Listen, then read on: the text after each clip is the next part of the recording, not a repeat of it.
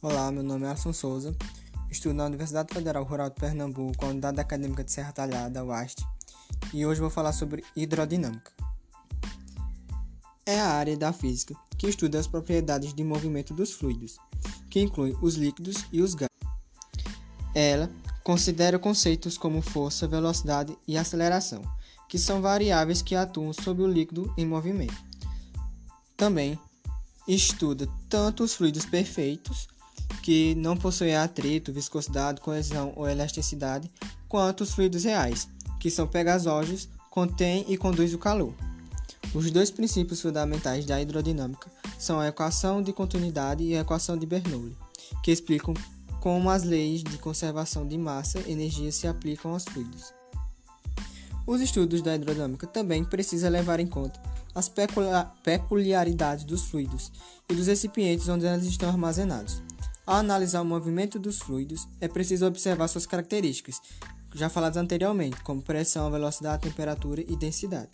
Além disso, é necessário considerar os atributos do recipiente que os armazenam, como área, altura e forma. Essa análise se faz necessária, porque os, flu os fluidos assumem a forma dos recipientes nos quais estão inseridos. Logo, tanto o fluido quanto o recipiente interferem no escoamento. Alguns dos termos utilizados nesse assunto é escoamento incompressível, escoamento estacionário, escoamento não estacionário, escoamento não viscoso, vazão, equação da continuidade, velocidade da pressão, equação de Bernoulli. O escoamento estacionário, também chamado de escoamento laminar, é quando a velocidade de um local escolhido permanece a mesma, ou obtém uma velocidade pequena. O escoamento não viscoso ocorre com os fluidos perfeitos, os quais não perdem energia ao escoar. É importante ressaltar que a viscosidade do fluido interfere no escoamento. A vazão trata-se do volume de fluido que passa por um local em função do tempo, ou seja, trata-se da razão entre volume e tempo.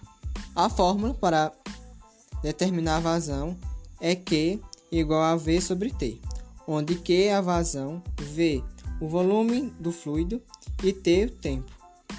Importante ressaltar que a unidade de vazão do Sistema Internacional de Medidas é metros cúbicos por segundo. A equação, equação de continuidade explica que quanto menor for a seção, maior será a velocidade do escoamento do fluido. Matematicamente, a fórmula da equação da continuidade pode ser representada da seguinte forma: A1 vezes V1 igual a 2 vezes V2. Velocidade da pressão. A definição de, de velocidade da pressão é baseada na equação da continuidade. Essa definição diz que a velocidade do fluido aumenta ao passar de uma área maior para outra menor. Isso acontece devido à pressão do fluido na parte maior ser superior do que na parte menor. A equação, a equação de Bernoulli é considerada a equação fundamental da hidrodinâmica, que se desenvolve com base nos estudos direcionados para energia e escoamento dos fluidos. A fórmula física que representa a equação de Bernoulli é P mais DHG mais dV dividido por 2 igual a constante, onde P é a pressão, DGH a pressão hidrostática e dV dividido por 2 pressão dinâmica.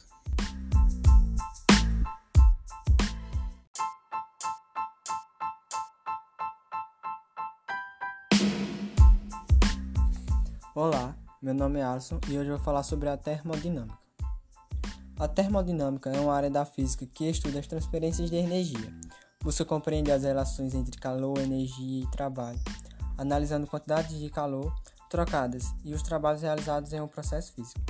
A ciência termodinâmica foi inicialmente desenvolvida por pesquisadores que buscavam uma forma de aprimorar as máquinas, no período da Revolução Industrial, melhorando sua eficiência.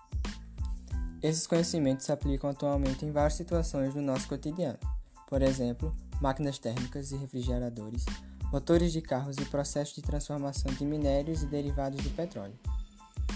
As, as leis fundamentais da termodinâmica regem o modo de como o calor se transforma em trabalho e vice-versa.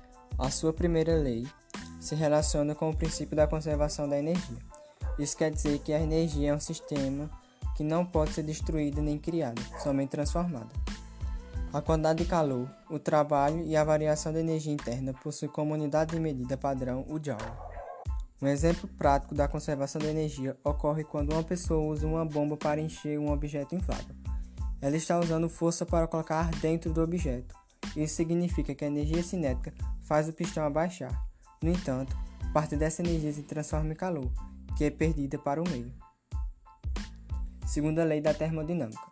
As transferências de calor ocorrem sempre do corpo mais quente para os corpos mais frios. Isso acontece de forma espontânea, mas o contrário não. O que significa dizer que os processos de transferência de energia térmica são irreversíveis. Desse modo, pela segunda lei da termodinâmica, não é possível que o calor se converta integralmente em outra forma de energia. Por esse motivo, o calor é considerado uma forma degradada de energia. A grandeza física relacionada com a segunda lei da termodinâmica é a entropia, que corresponde ao grau de desordem de um sistema. Lei zero da termodinâmica trata das condições para a obtenção do equilíbrio térmico. Dentre essas condições, podemos citar a influência dos materiais que tornam a condutividade térmica maior ou menor. Segundo essa lei, se um corpo A está em equilíbrio térmico em contato com o corpo B e se o corpo A está em equilíbrio térmico em contato com o corpo C, logo B está em equilíbrio térmico em contato com C. Quando dois corpos com temperaturas diferentes são colocados em contato, aquele que estiver mais quente irá transferir calor para aquele que estiver mais frio. Isso faz com que as temperaturas se igualem chegando ao equilíbrio térmico. É chamado de lei zero porque o seu entendimento mostrou-se necessário para as primeiras duas leis que já existiam, a primeira e a segunda leis da termodinâmica. A terceira lei da termodinâmica surge como uma tentativa de estabelecer um ponto de referência absoluto que determine a entropia. A entropia é, na verdade, a base da segunda lei da termodinâmica. Walt Nernst, o físico que a propôs, concluiu que não era possível que uma substância pura com temperatura zero apresentasse a entropia num valor aproximado a zero.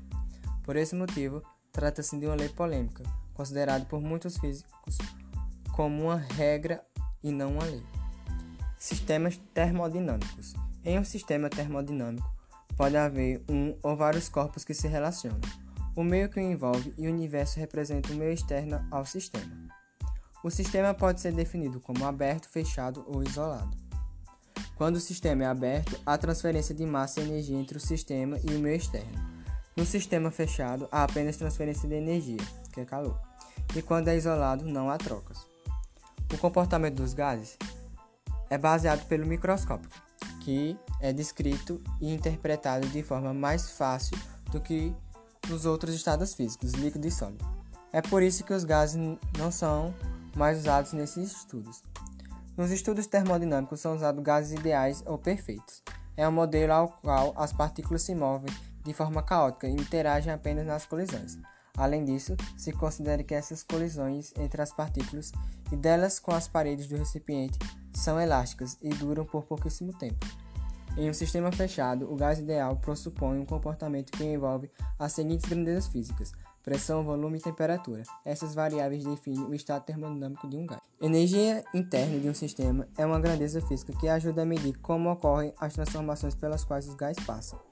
Essa grandeza está relacionada com a variação da temperatura e da energia cinética das partículas.